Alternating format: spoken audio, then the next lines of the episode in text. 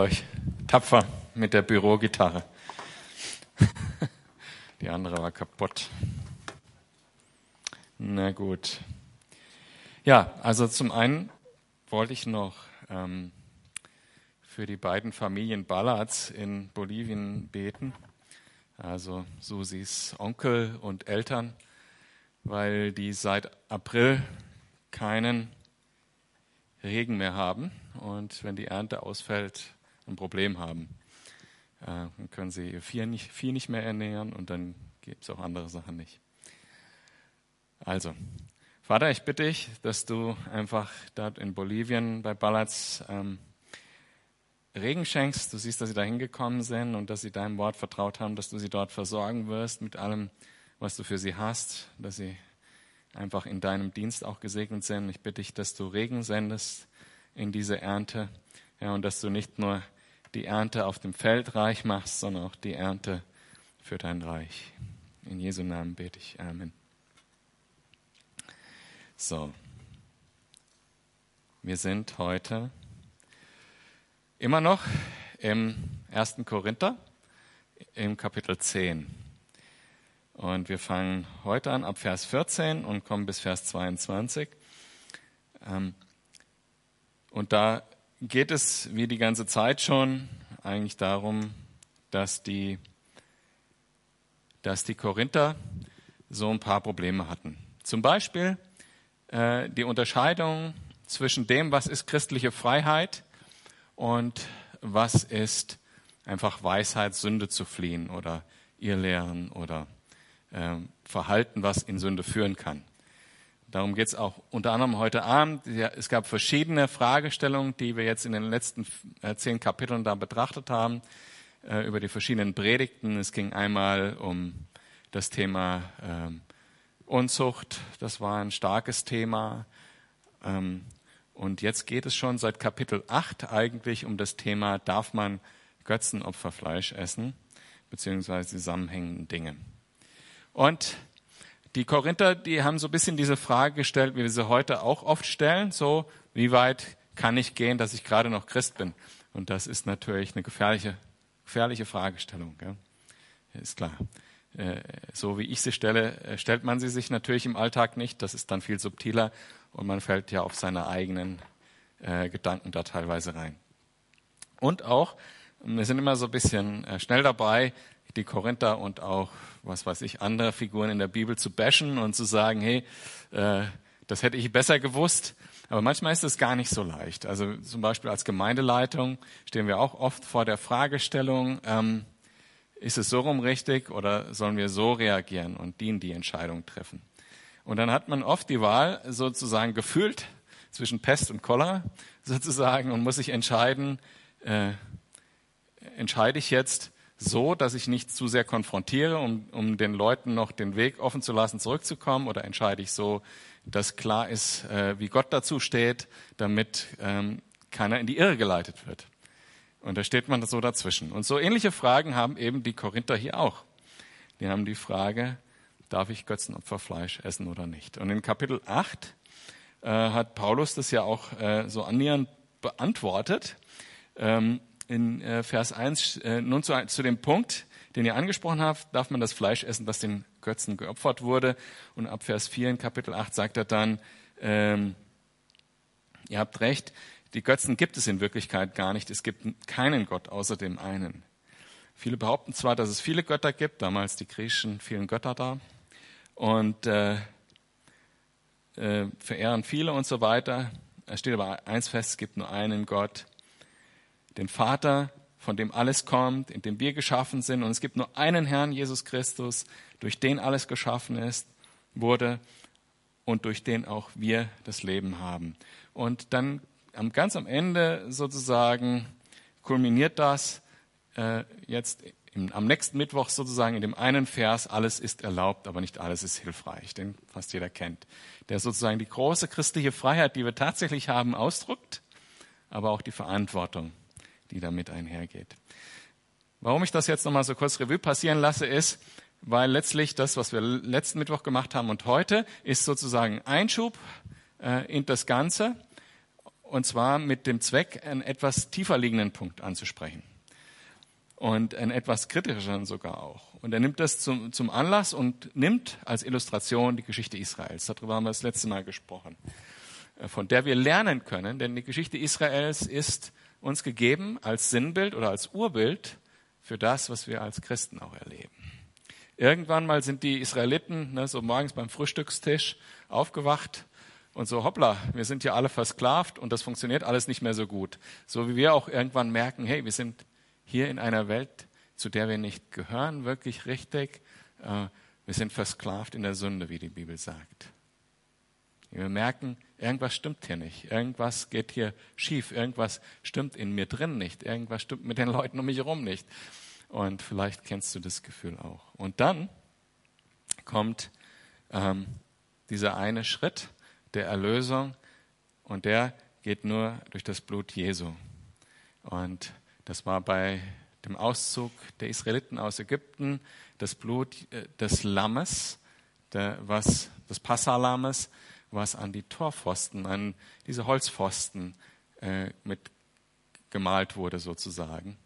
Und genauso war es für uns das Blut Jesu, was am Holz geklebt hat, am Holz des Kreuzes. Und dann wurden wir verschont vor dem, was eigentlich der Lohn unserer Sünde gewesen wäre und wurden freigesetzt, neues Leben zu leben. Sind im alten Leben gestorben und im neuen Leben, äh, zum neuen Leben auferstanden. Und das Symbol dafür ist die Taufe. Und das war, wie das Volk Israel durchs Rote Meer gegangen ist. Und sie sind durch das Wasser zu neuem Leben. Und das alte Leben, die Welt hinter ihnen ist ertrunken. Die Soldaten des Pharao.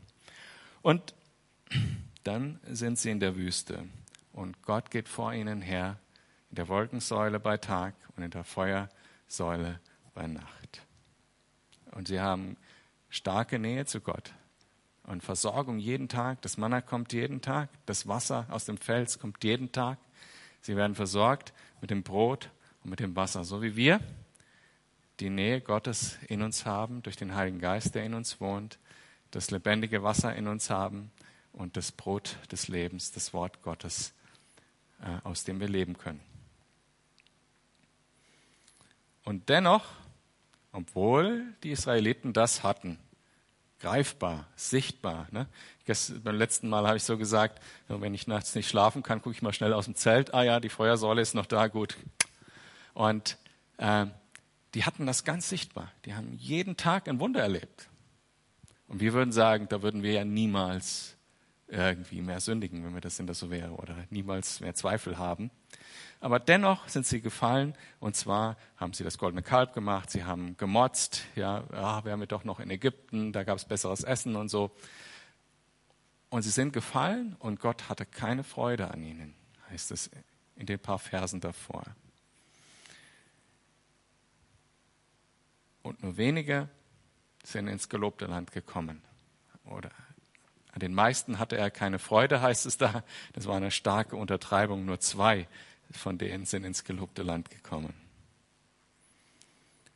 Und er nimmt diese Geschichte als Illustration, um uns zu sagen, hey, glaubt ja nicht, ihr seid besser. Deshalb will ich auch gar nicht so über die Korinther oder über sonst jemanden in der Bibel äh, sozusagen äh, meckern. Glaubt ja nicht, ihr seid besser, sondern habt Acht. Das ist die Message vom letzten Mal gewesen. Habt Acht. In Kap, äh, also in Vers 12. Wer also meint, er steht fest und sicher, der gebe Acht, dass er nicht zu Fall kommt. Zwischen dem Stehen und dem Fallen steht das Achtgeben. Und jetzt geht es eben weiter mit der Aussage ab Vers 14, wenn ihr euch das alles vor Augen haltet, steht in der NGÖ im Anfang. In äh, Schlachter steht einfach nur deshalb. Aber wenn ihr euch das alles vor Augen haltet, wie das den Juden gegangen ist und dass es euch genauso gehen kann, dann, was ist sein, seine Konsequenz, die er sagt? Dann gibt es nur eins, meine lieben Freunde. Lasst euch unter keinen Umständen zum Götzendienst verleihen. Und wenn ich das so lese, als moderner Mensch, sage ich, jetzt habe ich gedacht, jetzt kommt was Schlimmeres. Ja, Götzendienst habe ich ja nichts mit zu tun. Aber das müssen wir uns heute, glaube ich, genauer anschauen. In äh, der Schlachter heißt es hier, flieht vor dem Götzendienst, also renn weg davor. Also halten wir uns das vor Augen. Vorher die Warnung, selbst die Israeliten, die täglich Gott gesehen haben, mit ihren Augen in, der, in dieser physikalischen Welt Gott gesehen haben als Feuersäule, selbst die sind zum Götzendienst gekommen. Deshalb müssen wir uns das wirklich genauer angucken, wenn Paulus schreibt, fleht vor dem Götzendienst. Lasst euch nicht verleiten. Wenn ihr euch das alles anschaut, auf gar keinen Umständen. Und Israel eben, denen ist das passiert. Ne? In, äh, in Deuteronomium 32 oder 5. Buch Mose 32, Vers 17 heißt es, sie opferten Dämonen, die nicht Gott sind, Göttern, die sie nicht kannten, neuen Göttern, die erst vor kurzem aufgekommen waren, die eure Väter nicht verehrten. Dann geht es in unserem Text in äh, 1. Korinther 10, Vers 15 weiter. Ich spreche doch zu vernünftigen Leuten. Beurteilt selbst, ob das, was ich sage, richtig ist. Paulus also impliziert jetzt hier, und wir lesen gleich ein bisschen mehr darüber, dass Menschen tatsächlich mit Dämonen durch den Götzendienst in Kontakt gekommen sind. Er, er sagt, weil ihr euch mit an den äh, Götzenopfertisch gesetzt habt, seid ihr mit Dämonen in Verbindung geraten. Und was sagt er zu diesen Leuten? Er sagt nicht, geh mal zum Befreiungsdienst und lass dich frei beten. Er sagt nicht, ähm, das und das Ritual äh, solltest du jetzt umsetzen, damit du frei wirst von den Dämonen. Also was weiß ich, ähm, was einem da so alles einfallen kann. Ihr kennt manches vielleicht, was so Christen manchmal machen. Ich verurteile das nicht per se. Wenn man Sachen, äh, wenn man Glauben in Dinge setzt und sie als Mittel nimmt, um Gott zu vertrauen darin, ist okay. Nur, das schreibt Paulus hier nicht. Ganz im Gegenteil, auch nicht emotionale Reden und so weiter, äh, obwohl das ein sehr emotionales Thema ist, ein Thema, wo es viel Hokuspokus drum gibt, das Thema Dämonen, schreibt er hier, ich spreche zu eurer Vernunft. Das fand ich sehr interessant, weil in der Regel, wenn das Thema Dämonen aufkommt, dann geht es dann, dann geht es schnell in diese Richtung Hokuspokus und ähm, keiner weiß so genau und so weiter. Ich spreche zu eurer Vernunft. Schaut euch das Wort Gottes an und sagt mir, ob ich recht habe oder nicht. Und dann argumentiert er. Und das ist so schwer, weil das Thema Dämonen dann so auch immer Ängste erzeugt. Da möchte man sich abgrenzen sozusagen. Und Ängste sind auch immer ein bisschen schwierig. Wenn man Ängste empfindet, ist es immer ein bisschen schwierig, den Verstand noch einzusetzen. Aber Paulus appelliert, bei diesem Thema, auch wenn es euch Angst macht, setzt euren Verstand ein. Fand ich sehr bezeichnend, gerade im Zusammenhang. Damit wir eben, wir sollen unseren Verstand einsetzen und lesen, was er da schreibt und verstehen, ob das richtig ist, wie er die Bibel auslegt, damit wir Acht haben können und nicht zu Fall kommen, wie die Israeliten zu Fall gekommen sind. Und ganz am Ende schreibt er, damit wir Jesus nicht herausfordern. Ich lese die Verse 16 bis 18. Beim Mahl des Herrn trinken wir aus dem Becher, für den wir Gott mit einem Dankgebet preisen. Bedeutet das nicht, dass wir alle Anteil an dem haben, was das Blut Christi für uns bewirkt hat? Wir brechen das Brot in Stücke und essen davon. Bedeutet das nicht, dass wir alle Anteil haben, was Christus durch die Hingabe seines Leibes in den Tod für uns getan hat? Es ist ein Brot und weil wir alle von diesem einen Brot essen, sind wir alle, wie viele und wie unterschiedlich wir auch sein mögen, ein Leib. Denkt an das israelitische Volk. Kommen nicht alle, die vom Fleisch der Opfertiere essen, in Verbindung mit dem Altar und dadurch mit Gott, dem der Altar geweiht ist. Und hier äh, schreibt Paulus eben zwei Themen, nämlich das, das Abendmahl und das Friedensopfer im jüdischen Volk und argumentiert damit, diese beiden Dinge sprechen von Einheit und Gemeinschaft. Ich habe einen Artikel äh, gefunden, der hieß Vom Wurstsalat zum Weltfrieden. Äh, ist in der Zeit äh, äh Wissen äh, erschienen. Da heißt es im Text, wenn Menschen sich zum Essen an einen Tisch setzen, passiert mehr, als auf den Tellern sichtbar ist. Gemeinsame Mahlzeiten beeinflussen das Essverhalten und können Kriege beenden. Und dann wird erzählt, wie, äh, wie Papst Gregor eben Heinrich äh, den Fünften empfangen hat, um das dieser berühmte Gang nach Canossa und sie zusammen gegessen haben und der Heinrich hat eben keinen Bissen angerührt und Gregor hat halt eben und als, als Illustration dafür. Und dann stimmt was Interessantes in dem Artikel. Bis ins 11. Jahrhundert hinein schlossen Menschen Verträge ab, indem sie miteinander aßen. Wusste ich auch nicht. Ja. Statt Papier, Tinte und Feder zum Unterzeichnen galt die Tischgemeinschaft als verbindliches gegenseitiges Einverständnis. Und äh, Soziologe, eine Soziologin ähm, schreibt, Eva Balösius, die gemeinsame Mahlzeit ist die Urform des Beisammenseins. Es gibt bis heute keine Form der Gemeinschaft, die derart verbinde, verbindet wie die Tischgemeinschaft. So, da geht es um das gemeinsame Essen und das Verständnis der damaligen Gesellschaft war, wir beide, und ich meine, auch, auch wie sie gegessen haben, hat das ausgedrückt. Da gab es einen großen Topf in der Mitte und Brot, das hat man dann gerupft und jeder hat dann äh, mit seinen Fingern hoffentlich gewaschen, äh, sein Brot da reingetunkt und man hat gemeinsam davon gegessen. Man hat sozusagen erst aus, von einem Leib Brot äh, gebrochen und hat es dann in einen Topf getunkt und sozusagen wie die Moleküle aus dem, aus dem gleichen Tier, aus dem gleichen Topf kommen, sozusagen wird man eins, dadurch, dass man die gleiche Mahlzeit zu sich nimmt, dass man da gemeinsam sitzt. Und das Abendmahl übernimmt diese Form und auch das Friedensopfer äh, im Alten Testament. Das Friedensopfer, das muss man sich so vorstellen. Also wir haben ja jetzt da so ein bisschen Israel-Geschichte auch gehört in ähm, Zusammenhang mit den vorherigen Versen. Ähm, dieses Opfer war so, also die, die Juden haben immer wieder geschafft, die Israeliten, dass sie Gott es unmöglich gemacht haben, ihnen zu begegnen.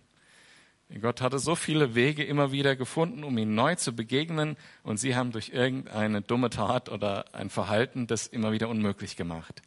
Und zum Schluss hat Gott eben diesen Weg äh, zur Verfügung gestellt, dass äh, die Israeliten diese Tiere gebracht haben zum Priester. Der Priester hat das eben geschlachtet auf vorgeschriebene Art und Weise, und dann gab es äh, ein Grillabend mit dem ganzen Volk, und Gott hat daran teilgenommen. Das war sozusagen wie mit Gott gemeinsam grillen. Ein Teil hat Gott gegessen durch das Feuer, so das war die Vorstellung, äh, und das Volk hat den anderen Teil gegessen. Und darum ging es um Gemeinschaft mit Gott. Und beim Abendmahl geht es auch darum, dass wir Gemeinschaft mit Gott haben. Und da heißt es dann, wenn wir aus dem Becher, für den Becher danken und daraus trinken, was bedeutet das? Wir haben Anteil an dem, was Jesus für uns getan hat. Wir werden mit dem Tod Jesu eins und der Auferstehung. Und wenn wir das Brot brechen und essen, bedeutet das nicht, dass wir Anteil daran haben, was Jesus durch seinen Tod und durch die Hingabe seines Leibs für uns erwirkt hat. Was war das, was Jesu Blut für uns erwirkt hat? So, Stichworte. Sagt mal was? Vergebung der Sünden. Heiligung, ja. Freiheit. Gemeinschaft. Neuer Bundesschluss. Jetzt lese ich ein paar Verse vor, kommt alles drin vor. Also, Matthäus 26, äh, ab Vers 26, wo Jesus das Abendmahl einsetzt. Im weiteren Verlauf des Essens nahm Jesus das Brot, dankte Gott dafür, brach es in Stücke und gab es den Jüngern mit den Worten, nehmt und esst, das ist mein Leib. Dann nahm er einen Becher mit Wein, sprach ein Dankgebet, gab es den Jüngern und sagte, trinkt alle daraus, das ist mein Blut, das Blut des Bundes, also was Gott festgemacht hat, ja, und nicht brechen wird, des Bundes zur Vergebung der Sünden, hat die Bea gesagt. Und dann Hebräer 9, Vers 14 heißt es, das Blut Jesu hat jedoch eine unvergänglich größere Wirkung. Denn als Christus sich selbst von Gottes ewigen Geist geleitet Gott dargebracht hat, war das ein Opfer, dem kein Makel anhaftete. Deshalb reinigt uns sein Blut bis in unser Innerstes. Es befreit unser Gewissen von der Belastung durch die Taten, die letztlich zum Tod führen sodass es uns jetzt möglich ist, dem lebendigen Gott zu dienen. Heiligung. Reinigt uns bis in unser Innerstes. Macht unser Gewissen ganz rein und wir können Gott dienen. Ist auch was, was man im Glauben annehmen muss. Gewissen, ähm, äh, ja, also Gott hat schon längst deine Sünde vergessen, also halt bitte nicht selber dran fest. 1. Äh, Petrus 1, Vers 18. Ihr wisst doch, dass ihr freigekauft worden seid von dem sinn- und ziellosen Leben, das schon eure Vorfahren geführt hatten. Und ihr wisst, was der Preis für diesen Loskauf war. Nicht etwa vergängliches wie Silber oder Gold, sondern das kostbare Blut eines Opferlamms, an dem nicht der geringste Fehler oder Makel war, das Blut von Christus. Schon von der Erschaffung der Welt war Christus als Opferlamm aufersehen und ausersehen. Und jetzt, am Ende der Zeit, ist er euretwegen auf dieser Erde erschienen. Hebräer 10, ich habe ganz viele Verse, weil, hey, wir machen heute Abend mal und es ist einer der wichtigen Themen. Das Blut Jesu ist das, was uns letztendlich frei und erlöst gemacht hat und erlöst hat. Wir haben jetzt also in Hebräer 10, Vers 19 liebe Geschwister, einen freien und ungehinderten Zugang zu Gottes Heiligtum. Gott hat ihn uns durch sein Blut eröffnet. Durch den Bund, den er geschlossen hat. Auch ein interessanter Unterschied. Die Israeliten, da gab es auch einen Bund und wir haben jetzt auch viele Lieder gesungen, die gesagt haben, ich gebe mein ganzes Leben, ich mache das. Ja, schön und gut. Die Israeliten haben auch gesagt, als Gott gesagt hat, das sind meine Gesetze, wenn ihr die haltet, seid ihr gesegnet, wenn ihr die nicht haltet, eben nicht. Und die haben gesagt, machen wir. Und sie haben es nie geschafft, weil wir als Menschen nicht fähig sind, heilig zu leben. Und dieser Bund aber hier, den Jesus mit uns gemacht hat durch sein Blut, der ist alleine durch sein Blut besiegelt. Durch nichts, was wir dazu tun. Durch sein Blut eröffnet. Durch den Vorhang hindurch, das heißt konkret durch den durch das Opfer seines Leibes hat er einen Weg gebahnt, den bis dahin noch keiner gegangen ist. Einen Weg, der zum Leben führt. Epheser 2 ab Vers 12b. Äh, Euer Leben in dieser Welt war ein Leben ohne Hoffnung. Ein Leben ohne Gott. Doch das alles ist durch Jesus Christus Vergangenheit weil Christus sein Blut für euch vergossen hat. Seid ihr jetzt nicht mehr fern von Gott, sondern habt das Vorrecht, in seiner Nähe zu sein. Also dabei geht es im Endeffekt, im Ziel darum, dass wir mit Gott Gemeinschaft haben können. Deshalb ist das Abendmahl auch wichtig für uns. Auch wenn, also ich kenne es für mich, ich, ich denke manchmal so, ja, Abendmahl habe ich jetzt gemacht. Ne, so, so ohne dass es irgendwie weitere Erfahrungen nach sich gezogen hat oder irgendwie, dass ich jetzt was gefühlt hätte oder sowas. Aber es geht darum, dieses Abendmahl als Bedeutung anzunehmen. Das in so Versen heißt es, heißt das nicht, also bedeutet das nicht, dass wir Anteil haben. Das heißt, wir nehmen unsere Errettung neu an im Abendmahl. Das ist die Bedeutung davon. Wir sprechen uns das gegenseitig und jeder sich selbst auch zu und wir nehmen das neu an. Die Bedeutung von Essen in dieser Kultur war ja relativ hoch. ebenso wie auch bis ins Mittelalter, was ich äh, neu gelernt habe in der Vorbereitung. Aber wir lesen es auch in, im Neuen Testament, an wie vielen Stellen Jesus ist und in welcher Situation und wie andere Leute darauf reagiert haben. Hochzeit von Kanaa, Speisung der 5000, Speisung der, äh, die andere Speisung, ich weiß gar nicht, wie viel waren das, 4000 oder so. Dann Jesus, der mit den Zöllnern ist, bewusst sich mit Sündern hinsetzt und ihre Gemeinschaft sucht, um sie ins Reich Gottes zu ziehen.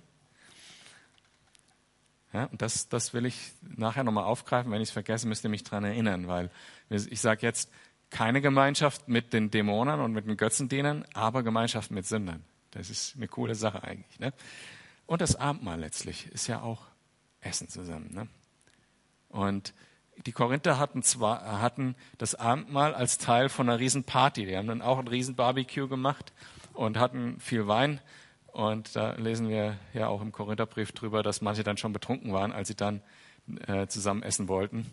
Äh, und dann haben, irgendwann hat sich das dann über die Geschichte hinweg aufgetrennt, das gemeinsame Essen oder das, das Liebesmahl, das, äh, wie man das auch nennt, oder das Agape-Mahl und das, dieses Abendmahl, was Jesus eingesetzt hat, das, der geistliche, die geistliche Bedeutung.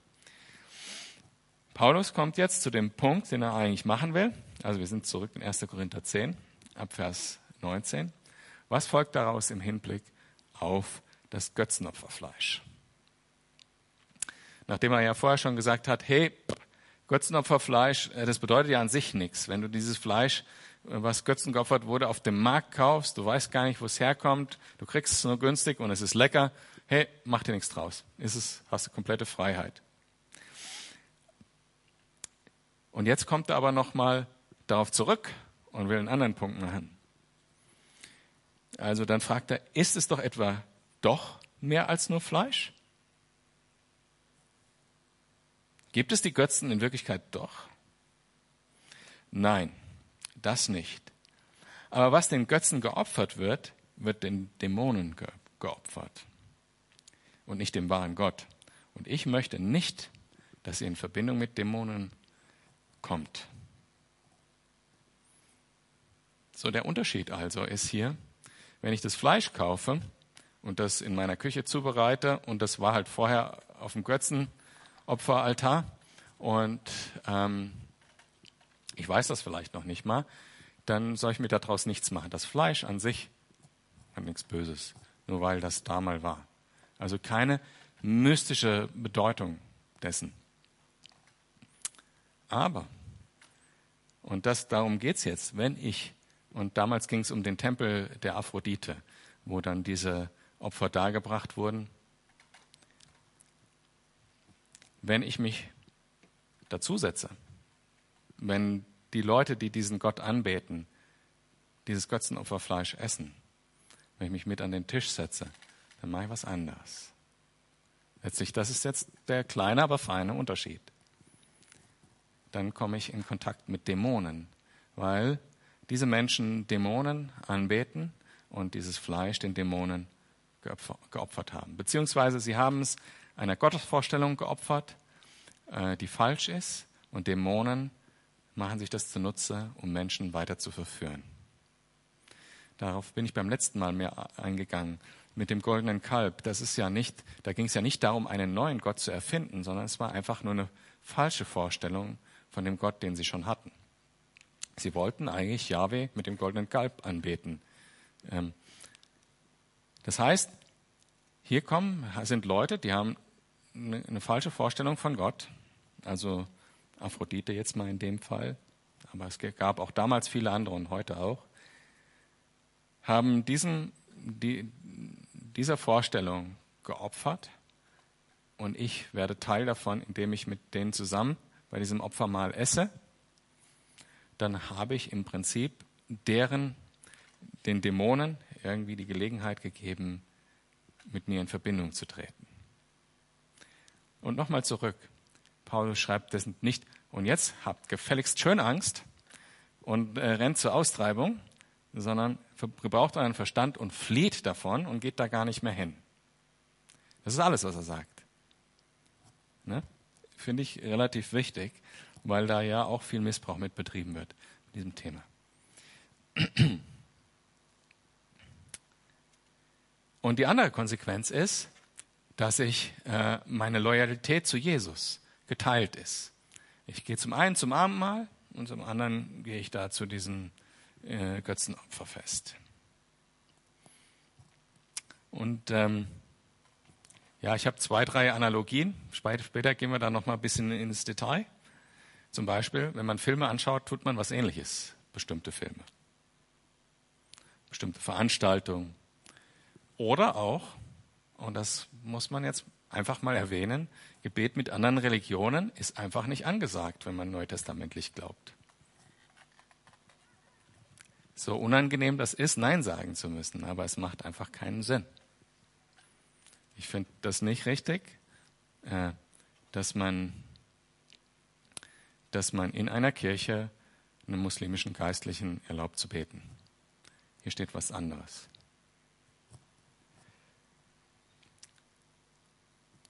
Dann denkt man sich so, hm, warum tun Menschen das? Wenn es so gefährlich ist, schon viele gewarnt haben, auch Paulus warnt, auch Jesus über Dämonen gesprochen hat, das ganze Alte Testament davon spricht und angenommen, wir haben unseren Verstand gebraucht und haben nachgelesen, wie es den Juden, dem Volk Israel damals gegangen ist und sagen, ja, wir müssen dem unbedingt fliehen, wir gehen da gar nicht erst hin, wir haben da keine Gemeinschaft an diesem Punkt mehr. Dann fragt man sich, wie kommen Menschen trotzdem dazu? Es gab in den 90er Jahren eine witzige Geschichte. Aus irgendeinem Grund war an, im Golden Gate Park in San Francisco so ein äh, so ein Parkpöller aufgetaucht, weißt du, so ein Dinger da aus, aus Beton, diese runden Dinger. Der stand plötzlich mitten im Park, keiner wusste, wie er da hinkam. Aus irgendeinem Grund haben Leute angefangen, diesen Parkpöller anzubeten. Und sure enough, ja, also ähm, ja, ein paar Jahre später und so war das eine weltweite Bewegung. Die Leute kamen überall her aus Asien und haben da äh, irgendwie diesen Pöller angebetet, weil er dort erschienen ist im Park. Diese, wahrscheinlich waren es nur irgendwelche Jugendliche, die sich einen Scherz erlaubt haben. Und da lacht man drüber. Aber warum passiert das? Warum passiert das? Warum passiert es, dass Teenager ihr ganzes Leben auf einen, auf einen Sänger oder, oder ein ähnliches Idol ausrichten und ähm, diese Person anbeten? Warum passiert das? Und eigentlich gibt Paulus nämlich die Erklärung hier dazu. Man kann darüber lachen, man kann es auch traurig finden, weil Dämonen sich das zunutze machen und die Menschen verführen. Und was ist das ultimative Ziel von Dämonen? Dass Menschen von Jesus abgelenkt sind. Dass sie nicht das Heil finden.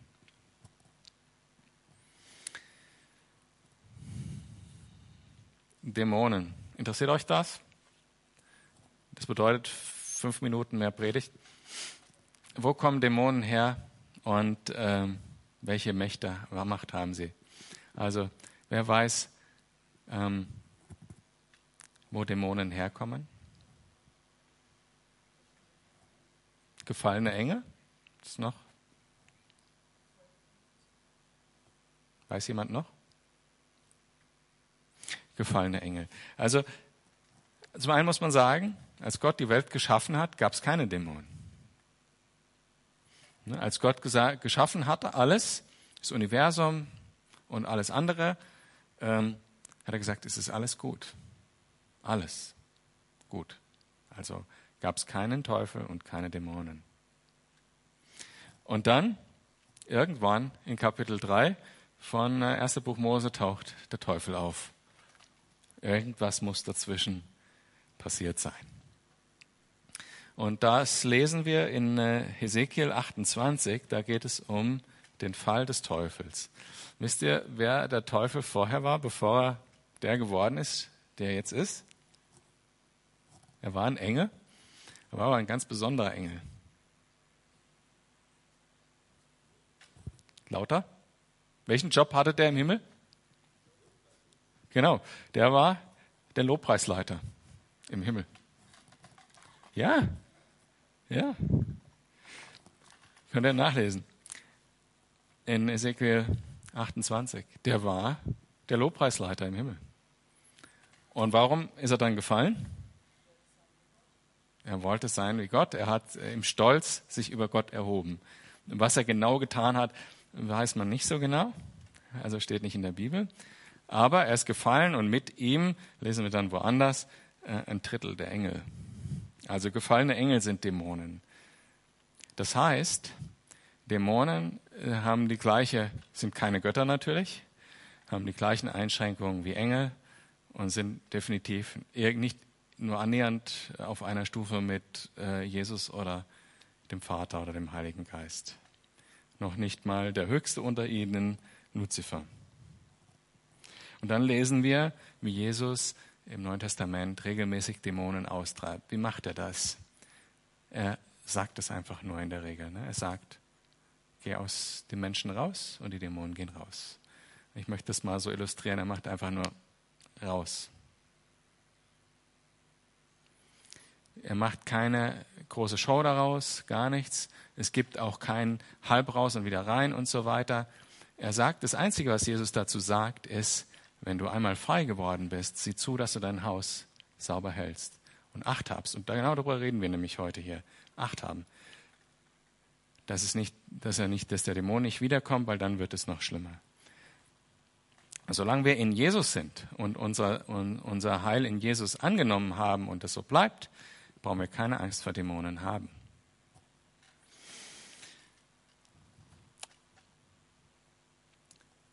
Also, glaubt ihr, dass Dämonen Gedanken lesen können? Können sie nicht. Ja, ist einfach, einfach so, ich finde, gar nicht so unwichtig für das praktische Christenleben, wenn man betet und so weiter.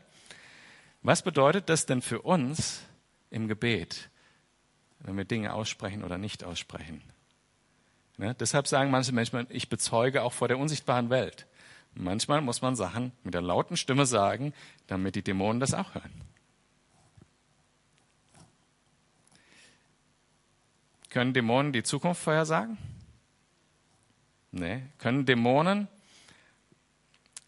mit den Naturgewalten spielen? Sie können. Also äh, das sehen wir in, bei den Wundern, die in Ägypten passiert sind mit Mose wo die, wo, äh, die Dämonen das nachgeahmt haben oder die, die bösen Zauberer. So ist gar finde ich nicht so unwichtig für mein praktisches Christenleben zu wissen, was bedeutet es, wenn ich leise bete, wenn ich laut bete. Was, ähm, ist es auch so? Glaubt ihr nicht, das wäre so, wenn Dämonen tatsächlich die Zukunft vorhersagen könnten, äh, dass da viel mehr mit passieren würde? Also ich persönlich, wenn ich äh, Sachen lese, also Horoskope oder zu Leuten gehe, die, die irgendwie ein Dings, ähm, wie sagt man da, Palm Reading, äh, Handlinien lesen und so. Ich habe noch nie davon gehört, dass wirklich jemand zuverlässig die, die Zukunft vorhersagen konnte, weil Dämonen das nicht können.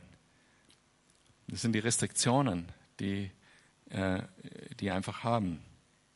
Und sie, sie können auch nicht an mehreren Orten gleichzeitig sein. Das heißt, äh, Satan hat einen ganz schönen Job. Ähm, wenn alle Christen auf der Welt wirklich fleißig beten würden, ich glaube, dann wird es langsam schwierig für ihn einfach seine Garnisonen einzuteilen. Einfach mal nur so. Ne? Wir haben Zugang zu dem unendlichen Gott, der überall gleichzeitig ist, der die Macht darüber hat und machen nicht genug Gebrauch davon. Da hätte der Teufel auch echt keine Chance, wenn es so wäre, wenn wir das wirklich nutzen würden. So, das war fünf Minuten Ausflug. Hat einer von euch noch eine Frage dazu? Ja? Ja.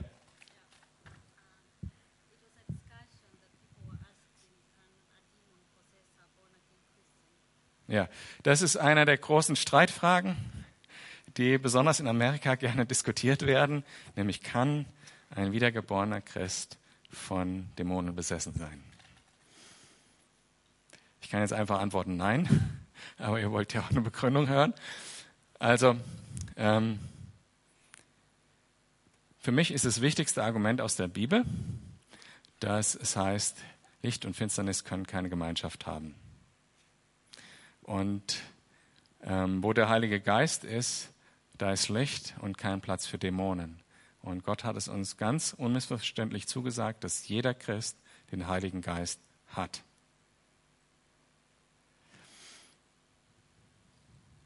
Das ist für mich der Hauptpunkt. Und er hat sogar zu dem, äh, da, darüber gesagt, dass er den Heiligen Geist gibt. Der Heilige Geist ist ein Siegel. Ein Siegel ist dazu da, zu verschließen, damit nichts anderes reinkommt, kein anderer reingucken kann. Und auch die Zugehörigkeit klar zu machen. Also das gehört mir, darf kein anderer aufmachen. Ähm, fällt jemand anders von euch noch ein Vers ein, der zu dem Thema spricht, der dieses The thematisiert?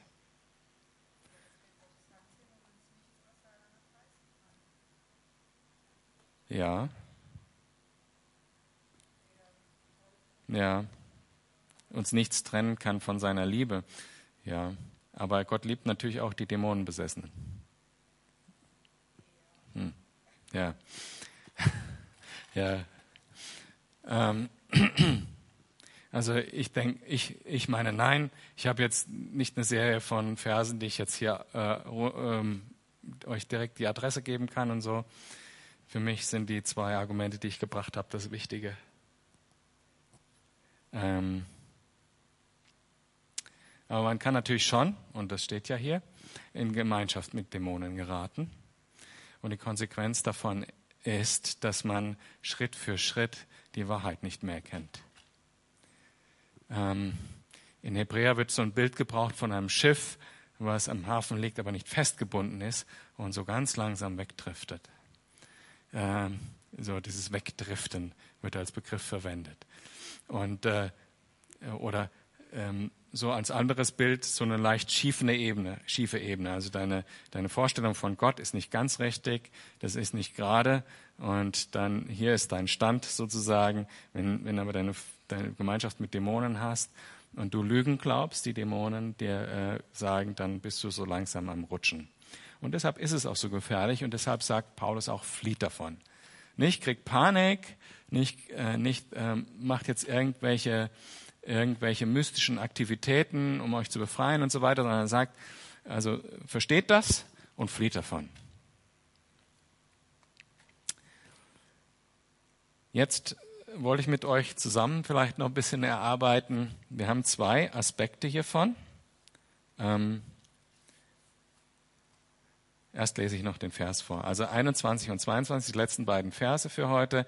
Ihr könnt nicht aus dem Becher des Herrn trinken und zugleich aus dem Becher der Dämonen. Ist so ein bisschen in die Richtung. Ihr könnt nicht an dem Tisch des Herrn essen und zugleich am Tisch der Dämonen. Oder wollen wir den Herrn herausfordern, indem wir unsere ungeteilte Hingabe aufkündigen? Sind wir etwa stärker als er? sind harte oder, oder strenge Worte, finde ich, von Paulus. Und wir sollten deshalb auch wirklich uns das äh, bewusst machen, um was es da wirklich geht. Jesus ist eifersüchtig. Wenn du nicht 100 Prozent mit ihm auf dem Weg bist, auf die restlichen paar Prozent ist er eifersüchtig.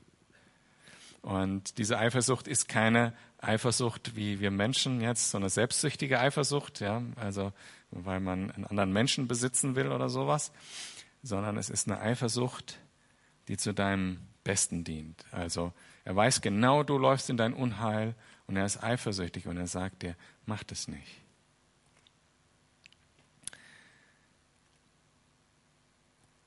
Die Frage ist, jetzt einfach, um das für uns auf heute zu übertragen, was bedeutet es, an den Tisch zu sitzen? Das ist die eine Frage, die ich mit euch diskutieren will. Was könnte an dem Tisch sitzen mit den Gotzenopfern für uns heute bedeuten? Welche Dinge könnten das sein? Und dazu möchte ich äh, kurz nochmal einfach diesen Aspekt äh, beleuchten. Was bedeutet mit dem am Tisch sitzen? Es bedeutet Gemeinschaft zu haben, sich darauf einzulassen in gewisser Art und Weise. Es bedeutet auch irgendwie eins zu werden, emotional vielleicht berührt zu werden, eine, eine menschliche vielleicht auch Bindung einzugehen. Ähm, und diese Dinge, diese Aspekte, die kann man, die gibt es auch in anderen Punkten, gibt es auch in anderen äh, Erfahrungen, also nicht nur beim gemeinsamen Essen. Und welche könnten das sein? Sag mal was. Also zum Beispiel Sexualität ist sowas. Ne? Andere Beispiele noch?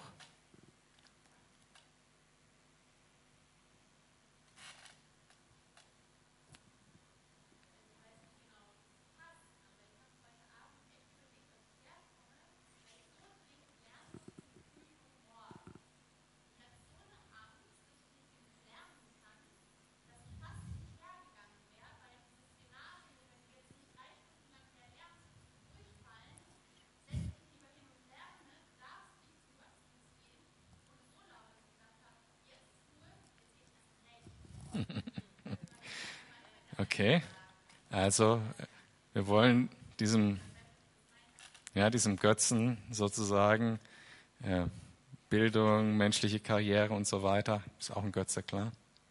Ja.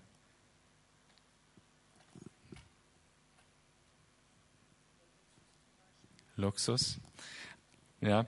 Ähm, mir geht es jetzt so auch um die Sachen, die gemeinsam vielleicht auch erlebt werden und die einen emotionalen Einfluss, die einen tieferen Einfluss in uns selbst haben. Mir sind noch ein paar eingefallen. Na gut. Smartphone, der ultimative Götze. Ja. Pokémons. Yeah. Ja. Drogen, das war einer der Dinge, die mir auch eingefallen sind. Alkohol, Speed, also irgendwelche Substanzen halt, ne, die äh, uns auch tiefer berühren, tatsächlich. Ne? Fernseher, ja. Hm?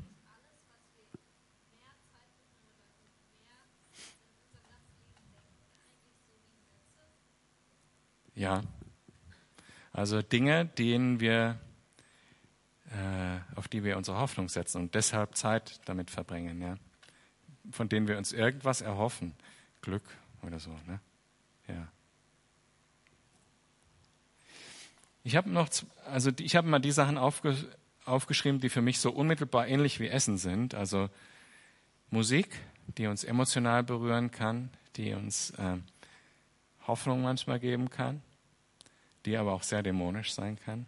Tanzen im Zusammenhang mit Musik, das eine gemeinsame Erfahrung ist.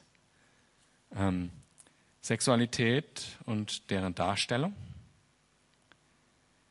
Ähm, Substanzen, Alkohol, Speed und so weiter, aber auch Medikamente und ähnliches. Und dann ist mir noch was eingefallen, ähm, so Techniken wie ähm, transzendentale Meditation, ähm, Autosuggestion und so weiter. An denen muss nicht per se was Falsches sein, kann aber.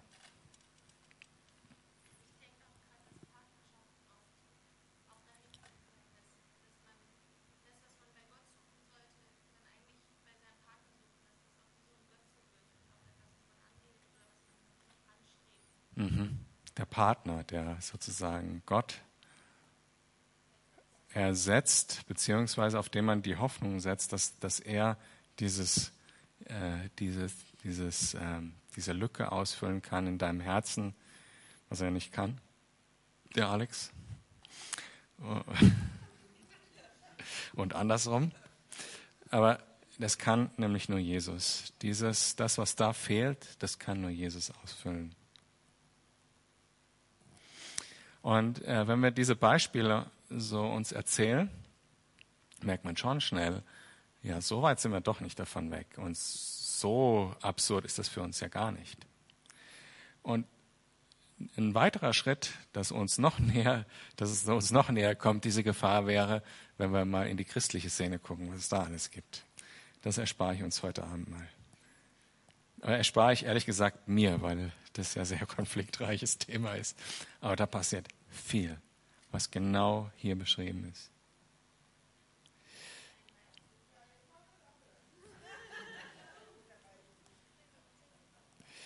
Ah.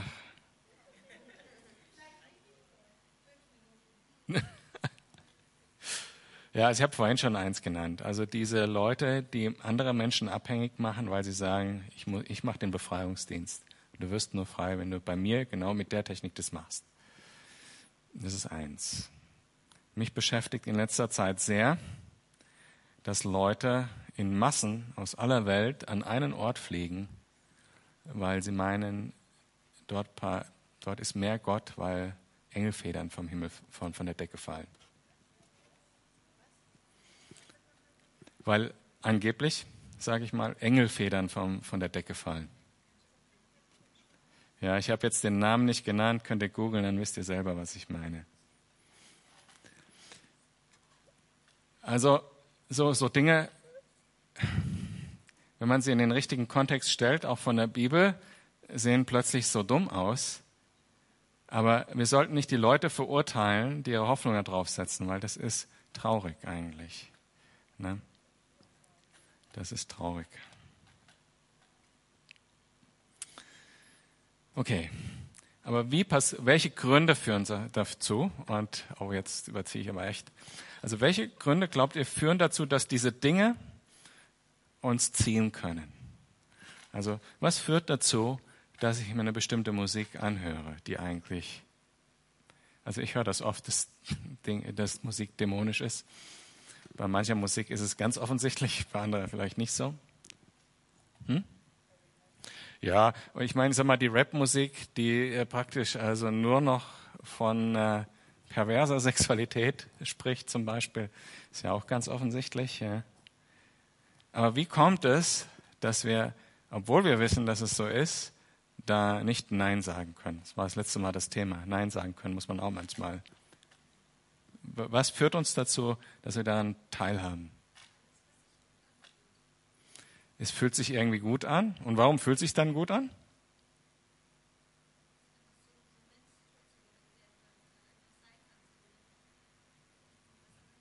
Hm. Faszination. Das ist ein big, großes Thema. Hm? So äußerlich zeigen, ich bin auch dabei.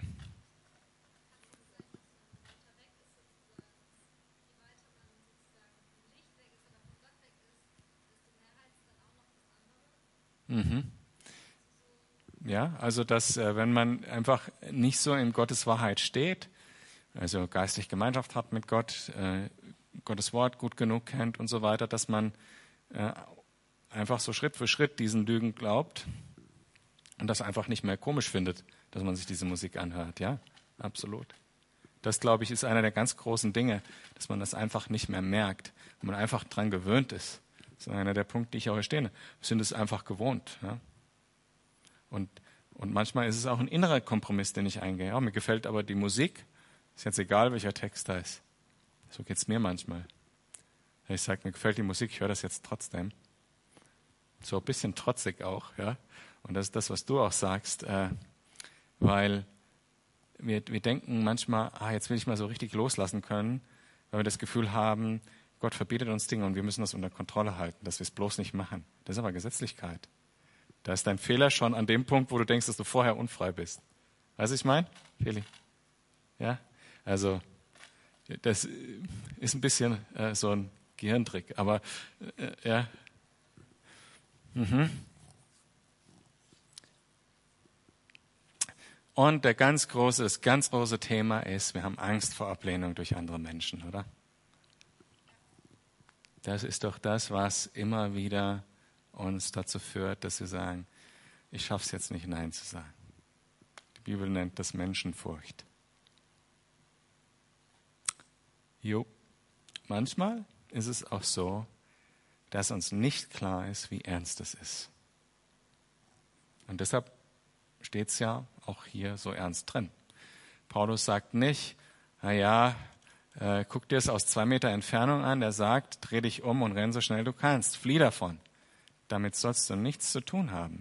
Du kannst nicht gleichzeitig an den Tisch des Herrn kommen, also Anteil haben an dem allem, was wir gelesen haben, Sündenvergebung, ewiges Leben, Heiligung, Gemeinschaft mit Gott und gleichzeitig Gemeinschaft mit Dämonen haben. Das geht nicht. Was passiert dann? Er schreibt es dann. Wir fordern Jesus heraus. Also glaubt mal wohl, wenn ein Christ tatsächlich von einem Dämon besessen wäre, äh, Jesus würde ganz schön daran arbeiten, bis es nicht mehr so wäre. Jesus ist dadurch herausgefordert, wenn wir uns nur in die Nähe begeben dessen. Und nicht, weil wir dieses Fleisch essen, weil das Fleisch an sich hat gar nichts, sondern weil wir mit den Leuten Gemeinschaft haben, die Götzen anbeten und dadurch Dämonen Einfluss auf ihr Leben einräumen. Okay, was das für dich persönlich bedeutet, ja, also ich weiß noch, als ich Christ geworden bin, habe ich ein paar Sachen aus meiner Wohnung ausgeräumt und so damals. Ja, aber solche Dinge können es auch sein. Einfach weg damit. Ja, äh, ich kenne einen, der ganz radikal, äh, also seit Beginn an, kein Internet hat. Gibt's das heute noch? Gibt's. Kenne einen? Kein Internet. Ja? Also was das für dich bedeutet, musst du selber wissen, aber auch flieh davon. Ja? Jesus liebt dich und er kämpft um dich. Nicht, weil er das nötig hat, weil er eifersüchtig ist, weil er es für sich selbst braucht, sondern weil er dein Wohl will. Amen. Sollen wir, ähm, kommt ihr alle nach vorne und dann